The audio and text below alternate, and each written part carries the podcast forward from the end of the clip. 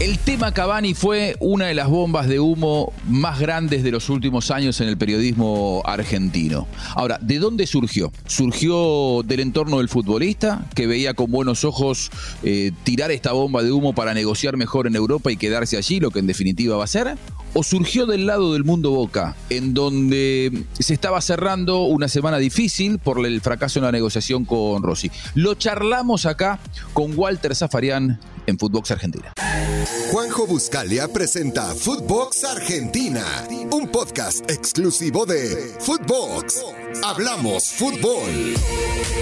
Novela Cavani. El hincha de Boca está indignado. Hay una grieta ahí también. Algunos porque creen que Cavani usó a Boca para negociar con Valencia o con Villarreal, pero en definitiva quedarse en Europa cuando seriamente nunca había pensado en, en vivir en la Argentina y cobrar en pesos.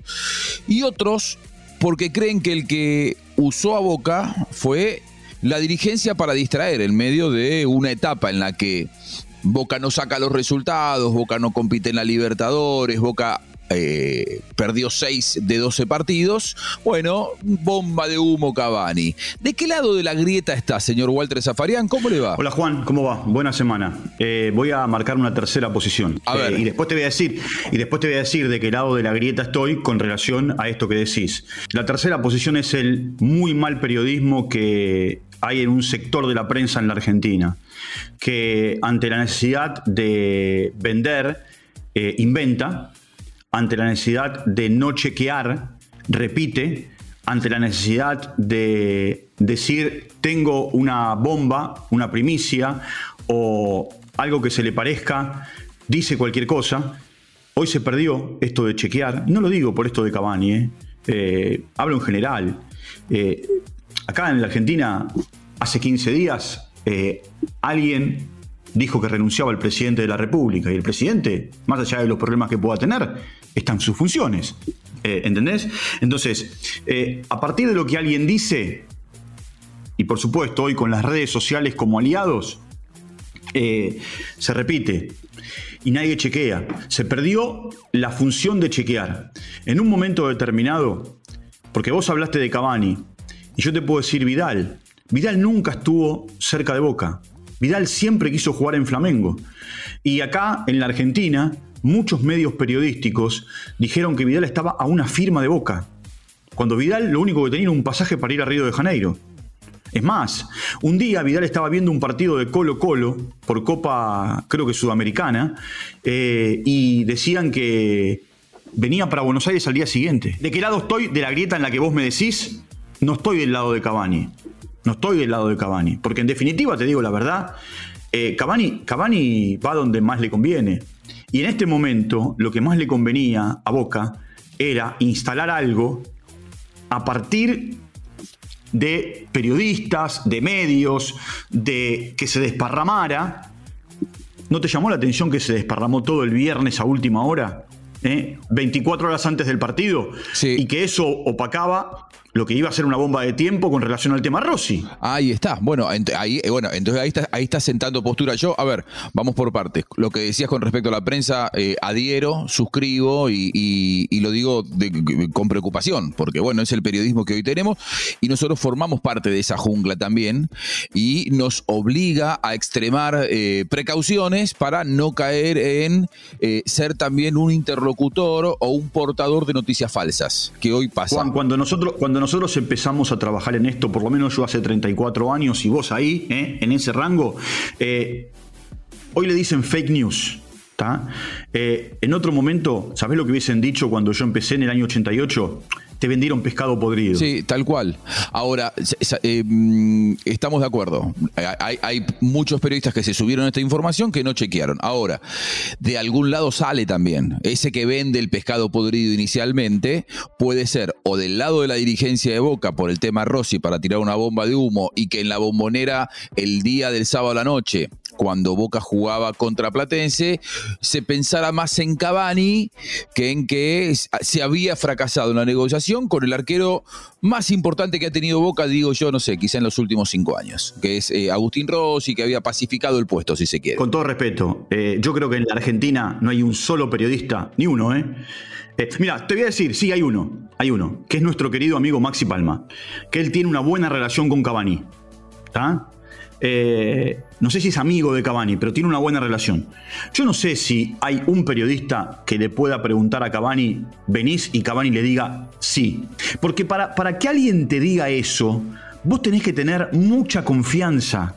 Y la otra persona tiene que confiar mucho en vos. Pero entonces, ¿bomba de humo del lado de Cavani o bomba de humo del lado de la dirigencia de Boca para distraer por el tema Rossi? No, no me queda clara tu postura. No, te acabo de decir que yo en la grieta me pongo del lado de, de la bomba de humo de Boca para tapar el tema Rossi. Te lo dije recién. Te dije recién, hay marca una tercera posición que es la prensa que se suma a una operación de prensa a partir de, bueno, en este caso, alguien, no sé quién, desde Boca, ¿eh?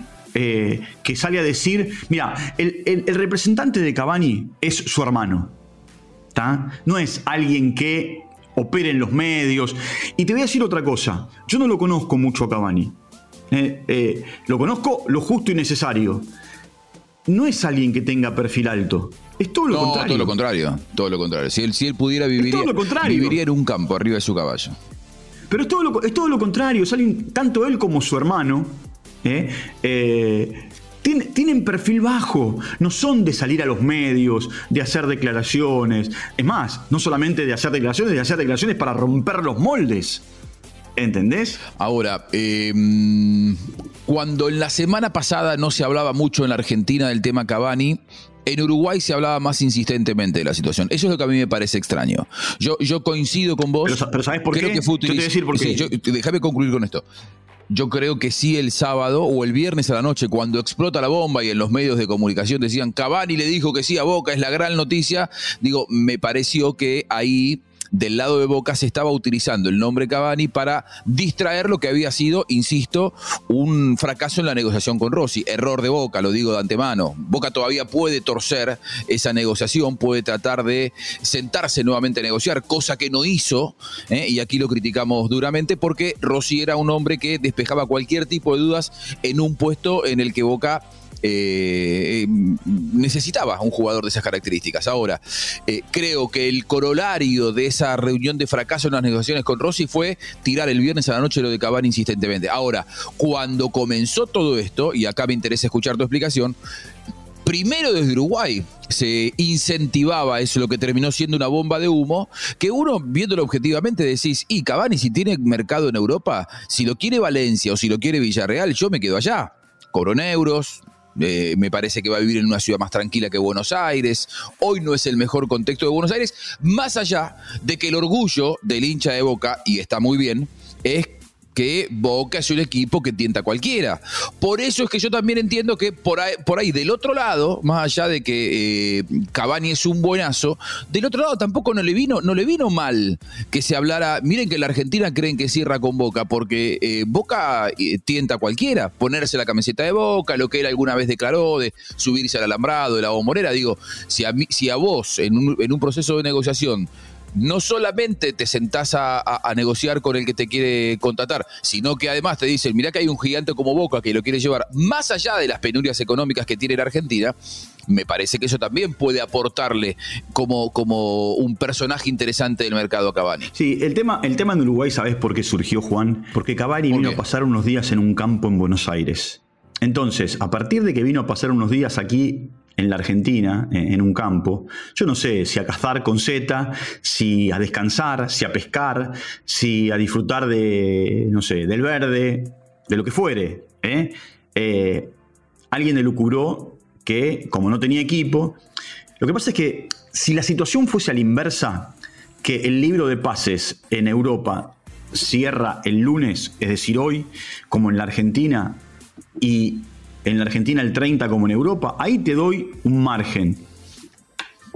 Él tiene todavía 22 días. Claro. ¿Entendés? Por delante para, para, decir, claro, para decir, eh, y de última, y de última, eh, de última como agente libre, iba a jugar a Uruguay, como le pasó a Suárez. A ellos no los corren, o a Cavani no lo corre el tiempo de la negociación, porque le queda todavía, como vos bien decís, 22 días para el cierre del libro de pases, aunque sí lo corre, creo yo, un poco más el tiempo, ¿eh? el calendario pensando en el Mundial. Su calendario futbolístico, no el de negociación, el futbolístico sí lo corre, porque Cavani debería estar haciendo una pretemporada, debería estar poniéndose a tono físicamente, aunque bueno, es un hombre privilegiado físicamente. ¿eh? Cavani, todos los que lo conocen dicen, es un privilegiado, ¿viste? Un, así como un Maradona eh, salvando las distancias, pero físicamente un tipo al que le cuesta muy poco ponerse a tono. Ahora, da la sensación de que todos estos días sin club de Cavani es una pérdida de tiempo porque para el Mundial quedan tres meses. Pero ¿sabes lo que pasa, Juan? Eh, yo con Suárez pensaba lo mismo. Y cuando Suárez se presentó en Nacional e hizo su primer entrenamiento, Repeto lo tiró 10 minutos o 15 minutos a la cancha.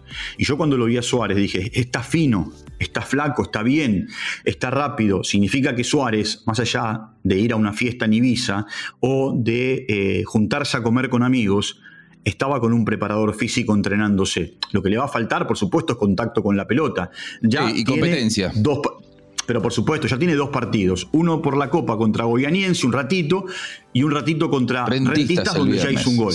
Donde ya hizo un gol. Y te dicen, che, mira, le hizo un gol a Rentistas. Yo qué sé, en Europa, jugando contra el Atlético de Madrid, con todo respeto, viste, le hacía goles a equipos que también son, viste, de la misma línea en el campeonato uruguayo que Rentistas. Bueno, de hecho, Rentistas hace poquito fue campeón del campeonato uruguayo. Eh, entonces, yo lo que digo, yo lo que digo, Juan, y volviendo al comienzo, ¿no? Hoy me parece que eh, el tema Rossi tiene complicado a Boca, a tal, a tal punto que charlando el viernes con el representante de Rossi, él me decía que está esperando que en esta semana vuelvan a llamarlo para para ver si hay una nueva reunión. El chico quiere quedarse. El chico quiere que, en la medida en la que le den un contrato que lo satisfaga.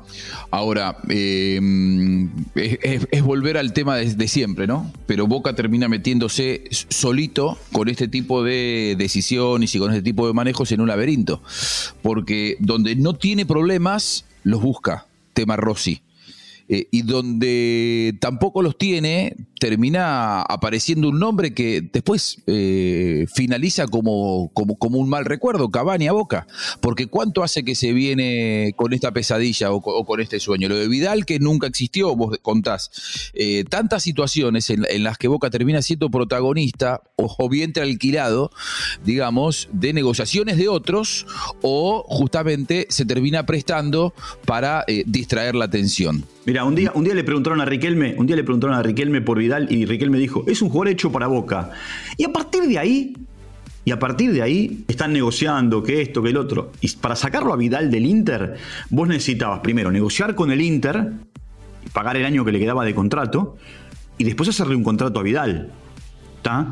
Eh, cosa que sí pudo hacer el Flamengo por, todo lo que venimos hablando en Fútbol Sudamérica del poderío, del poderío de los brasileños. Eh, y yo creo que inclusive, y esto a modo de, cierre, Walter, vos me dirás si es eh, si, si, estás de acuerdo o no, creo que para el hincha de Boca, el de a pie, el que anda por la calle, el que es orgulloso de su equipo, el que se pone la camiseta, el que llena la bombonera todos los fines de semana, estas cosas son injustas porque lo dañan en su orgullo. El hincha de Boca siente a su club un, un coche de Fórmula 1 y estas cosas lo terminan eh, transformando en un coche de turismo carretera en la consideración. Es un daño al orgullo del hincha de boca este tipo de cosas en las que o por intereses de un lado o del otro le terminan dañando el orgullo de lo que ellos consideran que es boca. Porque el hincha de fútbol en general le cree al periodismo cuando dice está cerca, eh, vive pendiente hoy de las redes sociales eh, y está entusiasmado. Y Cavani es un nombre.